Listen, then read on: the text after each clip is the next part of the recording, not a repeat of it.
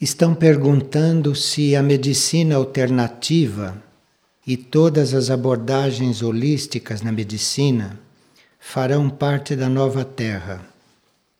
Isto que nós chamamos de nova Terra será um planeta mais sutil e uma humanidade também mais sutil, menos física. Então a medicina não pode ser a mesma. Isto que nós chamamos de medicina alternativa e todas as abordagens holísticas são uma transição, são um processo para esta transição, que procura isso utilizando os tratamentos, acompanhando esta sutilização do homem e da terra. E como devemos canalizar a nossa aspiração para atingirmos a transcendência de uma maneira mais objetiva. Nestas coisas não se trata de atingir, nem de conquistar, nem de exigir. Isto se trata da gente ir se entregando, ir ficando disponível para as energias evolutivas, mas sem querer atingir nada, porque estas coisas não são mensuráveis concretamente nem materialmente. Não tem nada que atingir e não tem nenhum ponto aonde chegar. Se trata de ir caminhando. E como devemos lidar com seres que só planejam estratégias para atingirem os seus objetivos, usando para isso pessoas e até crianças inocentes? Bem, nós muitas vezes cruzamos né, com estas pessoas que só pensam nos próprios objetivos e não veem mais nada. Então, nesses casos, pode-se nós reafirmarmos intimamente que uma força maior os guiará. E, se possível, gostaria que se explicasse novamente a diferença entre ego, personalidade e guardião do umbral. E gostaria de saber o que acontece com o ego nos intervalos entre as encarnações. O que nós chamamos de ego é aquele núcleo nosso muito forte que reúne todas as nossas experiências passadas as positivas e a negativa, reúne tudo, sintetiza tudo. Então o ego é a síntese de tudo o que nós vivemos. As nossas reações, as nossas ações, em todas as vidas. Então o ego, ele de vida em vida vai ou se transformando, ou evoluindo, ou involuindo. Depende do que for acontecendo e depende da sua formação. Já a personalidade é uma coisa muito mais simples. É o conjunto das forças mentais, emocionais e etéricas físicas numa determinada encarnação. A cada encarnação, nós construímos uma personalidade.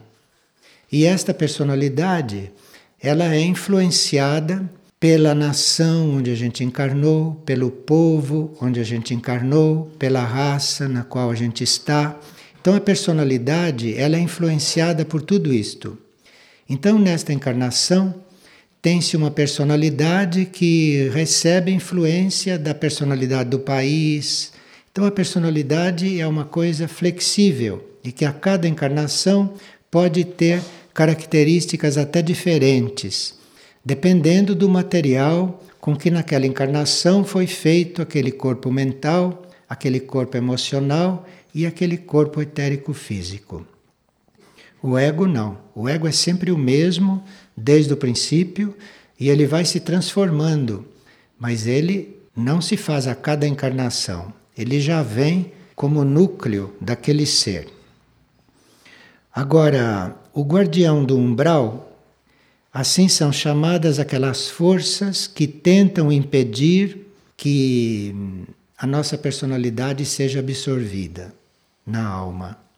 Então, um pouco antes da alma terminar este trabalho de atração, um pouco antes da personalidade ser completamente absorvida, então o indivíduo vê diante de si a síntese de todas as forças contrárias àquilo. E o último ato deste indivíduo, antes da alma dele estar liberada, é ele enfrentar este guardião do umbral, é ele enfrentar este conjunto de forças que querem impedir aquilo. Isto é a última luta antes da personalidade ser absorvida na alma. Mas a propósito do guardião do umbral, nós podemos ainda ver o seguinte: vocês notam que quando vocês estão no movimento mais evolutivo, não da sua entrega, quando vocês estão numa ótima fase neste caminho da personalidade sendo absorvida gradualmente, vocês sentem como forças retrógradas, forças antigas, forças que vocês nem conhecem porque estavam guardadas no subconsciente, como essas coisas emergem e atuam e demonstram coisas de vocês mesmos que vocês nem tinham notícia. Isto quando se está já num caminho bem consciente de entrega do ser. E isto é parte do guardião do umbral. Isto é parte daquelas forças negativas que tentam impedir aquele trabalho até o fim, até nas últimas etapas. E esse guardião do umbral, estas forças que querem impedir nesta altura, estas forças são muito fortes e são um precioso treinamento para a vontade no ser. Então, a energia da vontade no ser deve trabalhar muito para não se deixar anular por essas forças do guardião do umbral. Agora, o que acontece com o ego nos intervalos entre as encarnações?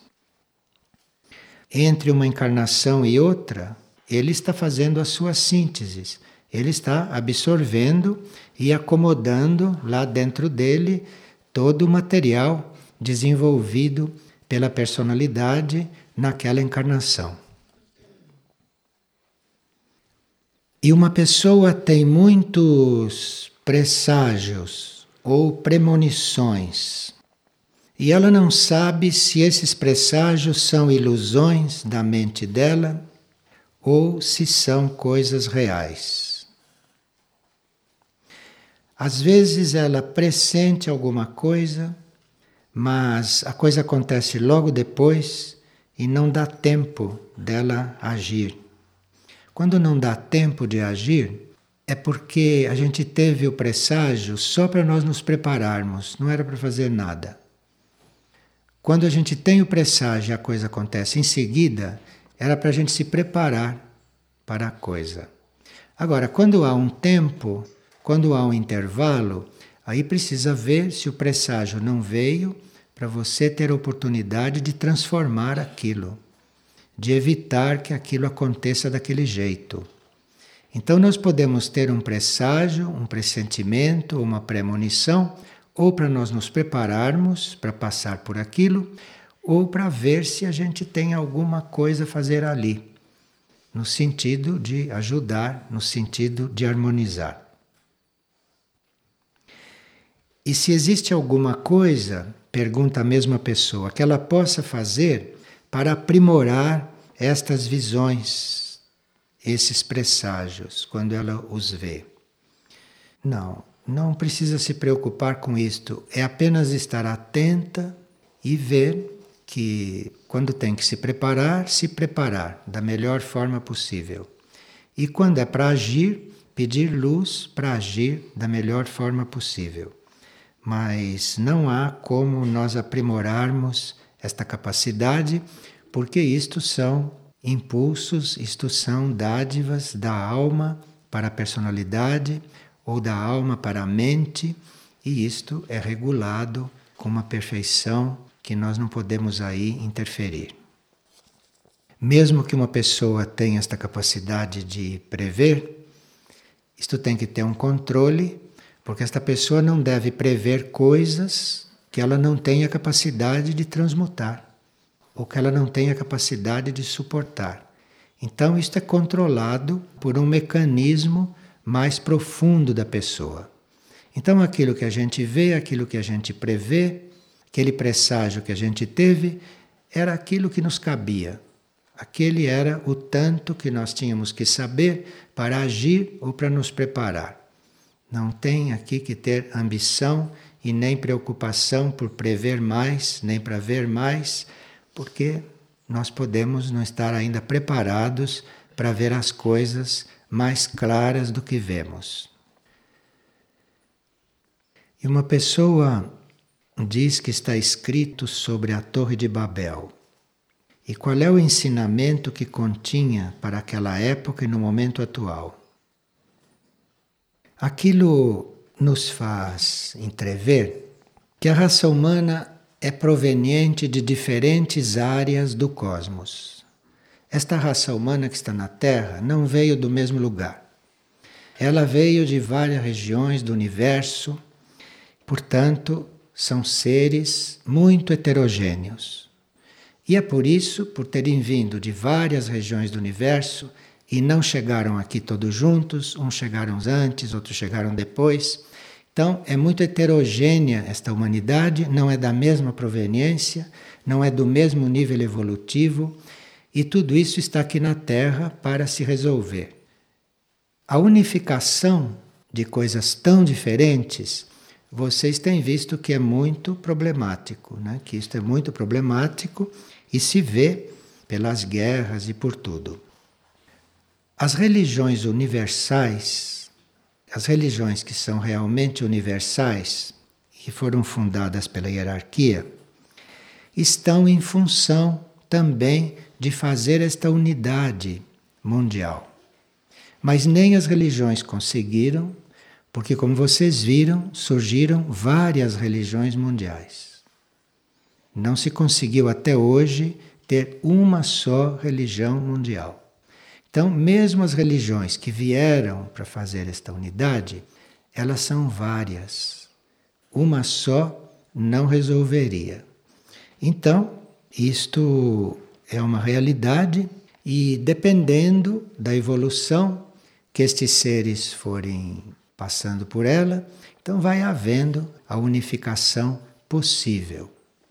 Agora, esta diferença não entre esses seres todos, isto é tão grande que de tanto em tanto, para que a humanidade como um todo dê um passo, há necessidade de um juízo, há necessidade de transmigrar do planeta uma parte da humanidade. De tão diferentes que são estes seres. Então, quando se tem que dar um passo evolutivo, a humanidade como um todo, então há um juízo e uma parte é reencaminhada para outros lugares. Então, Torre de Babel quer dizer tudo isto. Uma pessoa pergunta: qual é a finalidade das religiões? Todas as religiões que existem elas têm a mesma tarefa, embora possa não parecer isto. Mas todas elas têm a mesma tarefa. Isto é, quando a vida, não, ou a hierarquia, ou o plano funda uma religião e implanta na terra uma religião, aquilo é para levar o homem a se reconhecer como um ser solar. É para o homem reconhecer que ele contém no seu interior a energia solar. Então, as religiões existem para estimular este lado interno, este lado solar dos indivíduos. Então, uma religião tem uma energia que é para estimular este lado solar, porque o homem não é terrestre. O homem não é terrestre, o homem não é feito de terra. O físico aqui, o corpo é feito de terra, mas o homem não. O homem vem de várias áreas do cosmos e o homem tem que chegar à consciência solar. Este homem, assim como ele é, deve chegar à consciência solar. A consciência planetária para ele é pouco. Então as religiões foram fundadas para isto, para levar os homens à consciência solar. Agora, o impulso evolutivo para isto veio de diferentes regiões, veio de diferentes planetas, porque a humanidade é muito heterogênea. Então, uma religião pode ter sido inspirada por um planeta que tivesse a energia para resolver uma parte desta humanidade. Outra religião, para resolver outra parte desta humanidade, eventualmente foi inspirada por outro planeta. Por isso que as religiões são diferentes, porque cada uma veio de uma estimulação diferente, porque o homem é diferente. Então, Vênus inspirou alguma, Júpiter inspirou outra, Mercúrio inspirou outra, mas a finalidade delas é a mesma. Todas elas teriam que despertar em nós este sentido da consciência solar, porque senão nós ficaríamos prisioneiros de um planeta. E nós não temos que ser prisioneiros de um planeta. Nós temos que estar bem à vontade como mônadas em um sistema. Em um sistema ou em todo o universo. Agora, esse impulso que as religiões dão é então para despertar esta chama solar dentro de cada um, para ampliar a alma dos indivíduos, porque a humanidade terá que chegar a ter esta consciência solar e não planetária. Enquanto isto, o planeta também passa pelo mesmo processo. Só que o planeta já tem esta consciência solar em si, que a humanidade precisa adquirir. E o planeta está passando pela mesma coisa, porém para atingir uma consciência galáctica. Então a humanidade, sob as religiões, deve ser conduzida à consciência solar. E o planeta, sob as energias que enviam as religiões, planeta não tem religião, mas é a mesma energia que faz o planeta passar por um processo que ele reconheça a consciência galáctica e que não fique restrito à consciência solar, à consciência do sistema aonde ele está. Houve uma profecia e até uma tentativa de, na nova etapa da Terra, haver uma só religião, a nova religião mundial. Isto é conhecido pelos livros de Alice Bailey. Mas não há sinais de que esta nova religião mundial está aparecendo. As religiões continuam divididas, isto quer dizer que o homem ainda não está preparado para ser uno e para ter uma religião só. Provavelmente, esta religião única vai ser o caminho de cada um dentro de si. Provavelmente, embora haja ainda profecias que digam que vai haver uma religião mundial. E por que há tantos contrastes e diferenças entre os seres humanos? Esta pergunta é parecida com aquela primeira. Então, o contraste e a diferença entre os seres humanos, as civilizações, as nações, etc., não é como se pensa fruto de fatores sociais, de coisas culturais, nem de coisas econômicas. Não é por isso não que tudo é diferente e que tudo tem níveis diferentes. Mas é decorrente de os seres terem uma origem que não é igual, terem diferentes origens. E hoje nós estamos finalmente diante de uma nova oportunidade de unificar isto.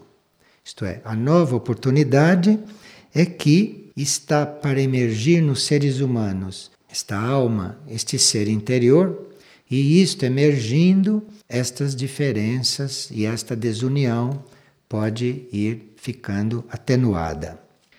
Mas para isto seria necessário que nós nos erguêssemos de todas as leis que nós conhecemos, porque as leis, várias leis, dizem respeito também a vários graus de consciência, a vários níveis evolutivos. Então, enquanto nós estivermos seguindo várias leis, várias leis espirituais, inclusive, esta unidade não vai ficar pronta. O homem a uma certa altura, vai reconhecer uma lei só, que aqui na Terra se chama lei do amor. Então, ela vai reconhecer esta única lei e, conhecendo uma única lei, então aí as civilizações poderão até se corresponderem. As nações podem não ser tão diferentes e os homens também podem não ser tão diferentes uns dos outros. Isto é uma etapa evolutiva na qual uma lei só é considerada e seguida. Esta lei que sintetiza todas as outras. Porque nós precisamos de muitas leis, de muitas regras. Temos até decálogos, dez mandamentos, livros de leis. Isto porque nós não somos ainda unidos em nós, porque existe uma lei só.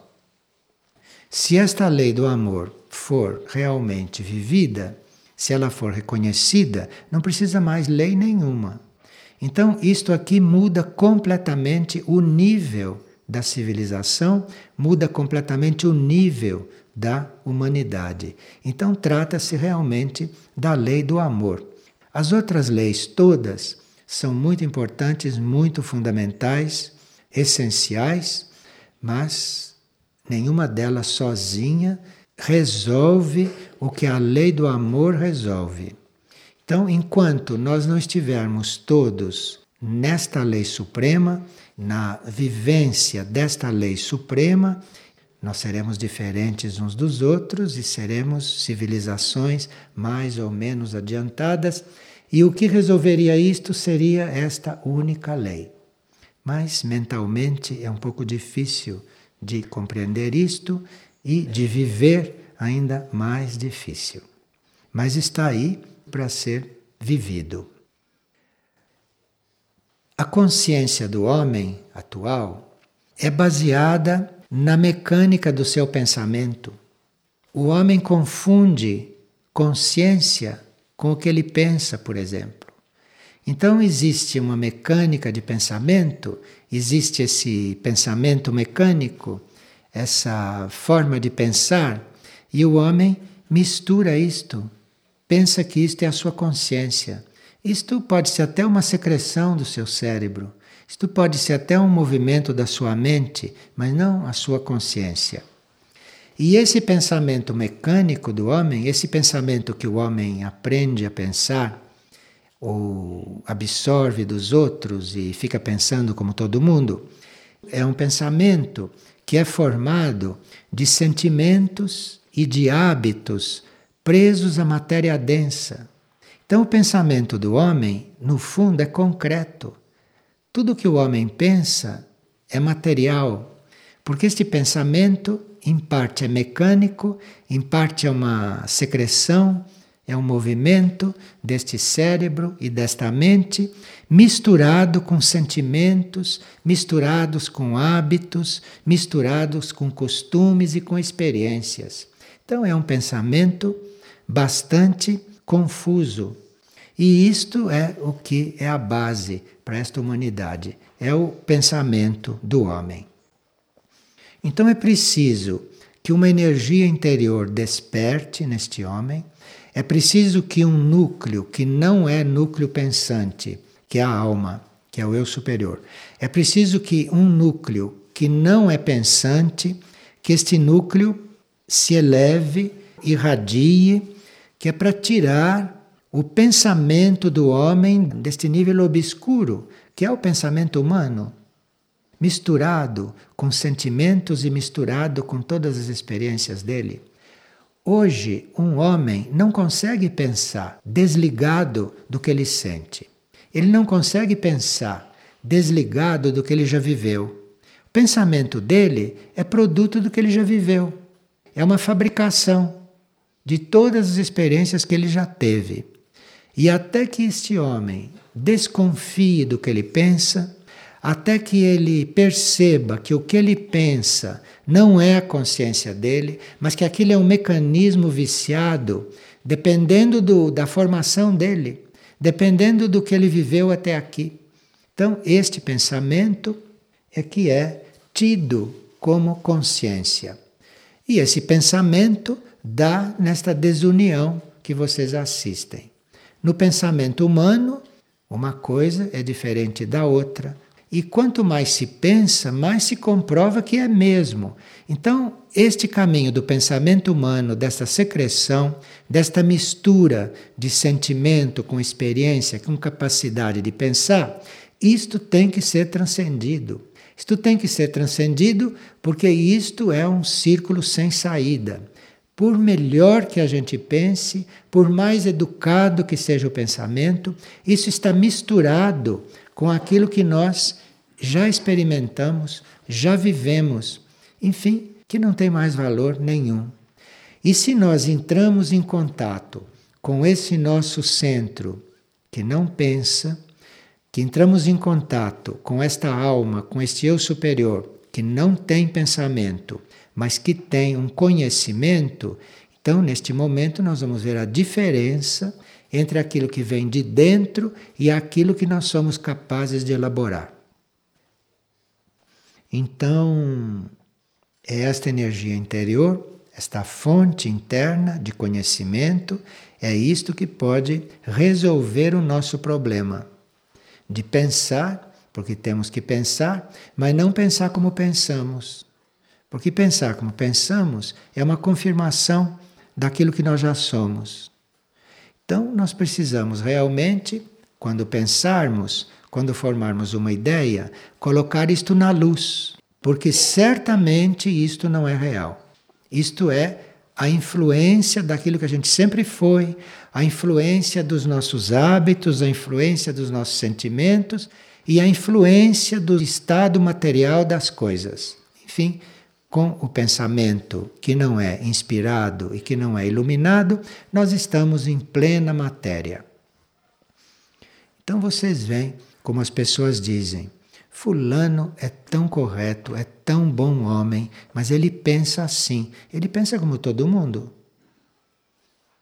Porque esta humanidade pensa toda igual. Então, ele pensa como todo mundo. Então, vocês veem a necessidade de transcender este pensamento, a necessidade de deixar isto para coisas práticas, para coisas externas, mas não para realmente nos conduzir. Claro que se eu tenho que caminhar daqui a ali, eu tenho que pensar que ali tem um degrau. Mas é só para isto que serve isto. Porque se eu for daqui lá pensando, eu vou chegar lá, vou deturpar tudo o que vai acontecer lá. Porque o que vai acontecer lá é totalmente novo, deve ser totalmente novo. Mas o meu pensamento não deixa.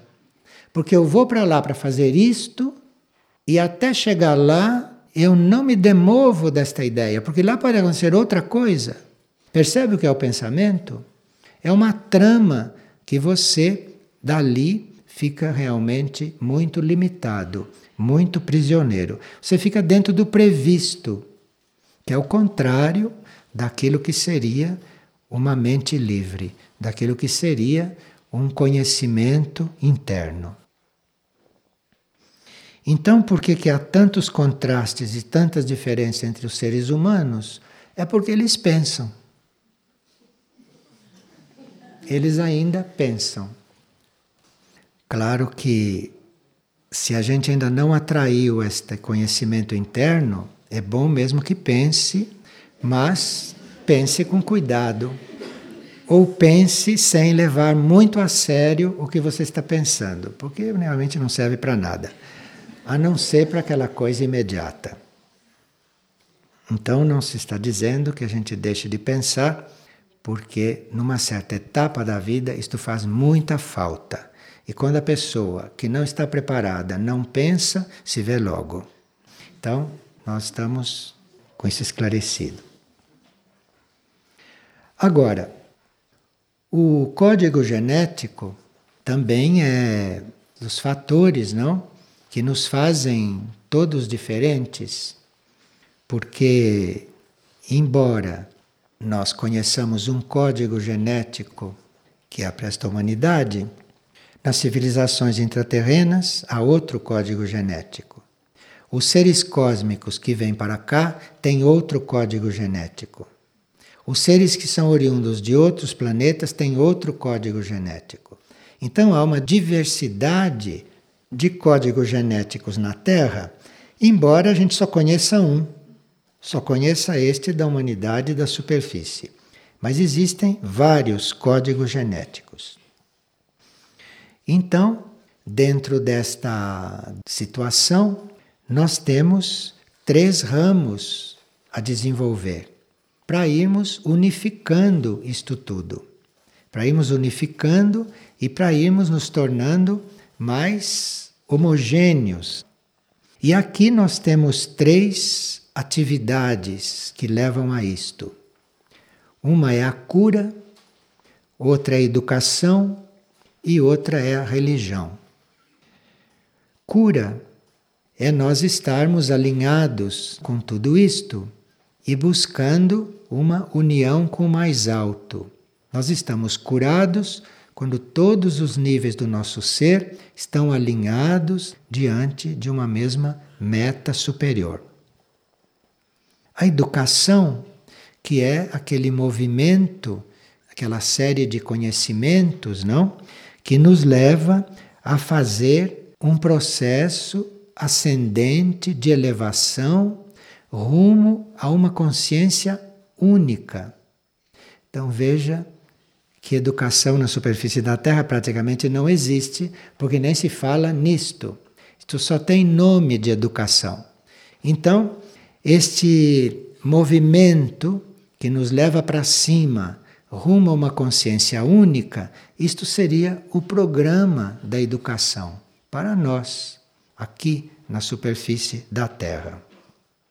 E a religião, que seria este impulso para nós nos ligarmos com tudo isto indissoluvelmente, de forma que toda esta energia não se perdesse, não se dispersasse.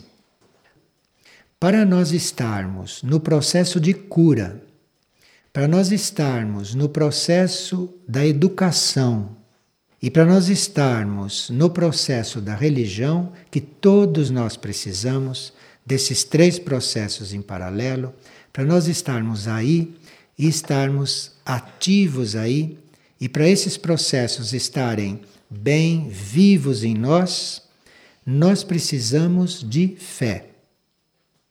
Então não tem uma teoria para você curar. Não tem uma teoria para você se educar e não tem uma teoria para você ser religioso. É a fé que vai fazer com que você esteja nessas três coisas, bem simplesmente e bem naturalmente. Porque isto é uma situação que está aí presente para todos nós estarmos dentro dela. Mas a forma de estar dentro disto é a fé.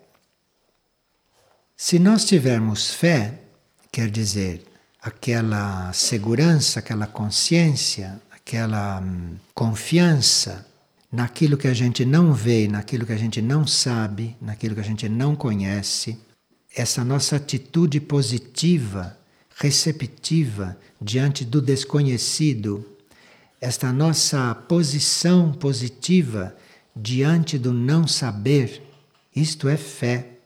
Você tem que estar inteiro e seguro, nada sabendo de algo. Você tem que estar ali na fé. Isto é, em última instância, a essência da cura. Sem esta fé, sem você estar seguro da coisa que da que você nada sabe, você não pode jamais ser curado. Você não é curado quando o médico diz o que você tem. Você é curado quando está seguro que você não é doente. Aí começa a cura, mas isto é na fé, porque o teu corpo, a tua mente, toda a tua vida diz o contrário.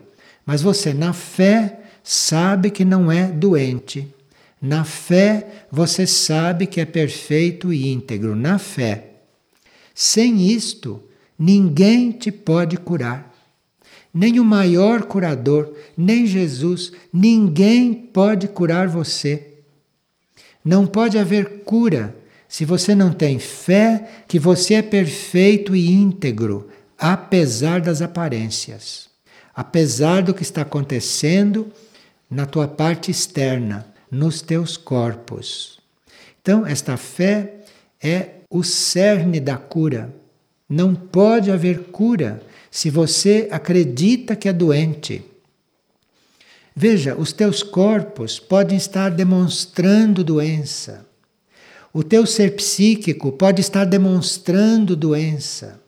Com tudo isto, você tem que ter fé que você é perfeito e íntegro. Percebe o que é a raiz da cura, a base da cura.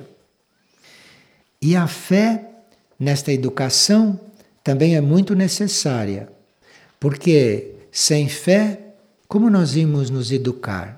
Porque a cada coisa que aprendemos, vamos vendo que mais teríamos que aprender. Quando você fica informado de uma coisa, você vê um pouquinho mais o quanto te falta, não é assim? Então, quanto mais nós aprendemos, mais vamos vendo o quanto nos faltaria para aprender. Isto é a pessoa educada. Se a pessoa educada é aquela que vai recebendo educação e quanto mais ela recebe educação, mais ela vê que precisa de educação. É o contrário do ignorante, é o contrário do orgulhoso, é o contrário do mente estreita, que sabe uma coisa e já pensa que sabe. O educado, quanto mais sabe, mais vê que não sabe. Então, para você estar nisto, para você estar nesta educação, para você estar com esta energia de estar sempre encontrando com a tua ignorância cada vez maior, para isto você precisa fé.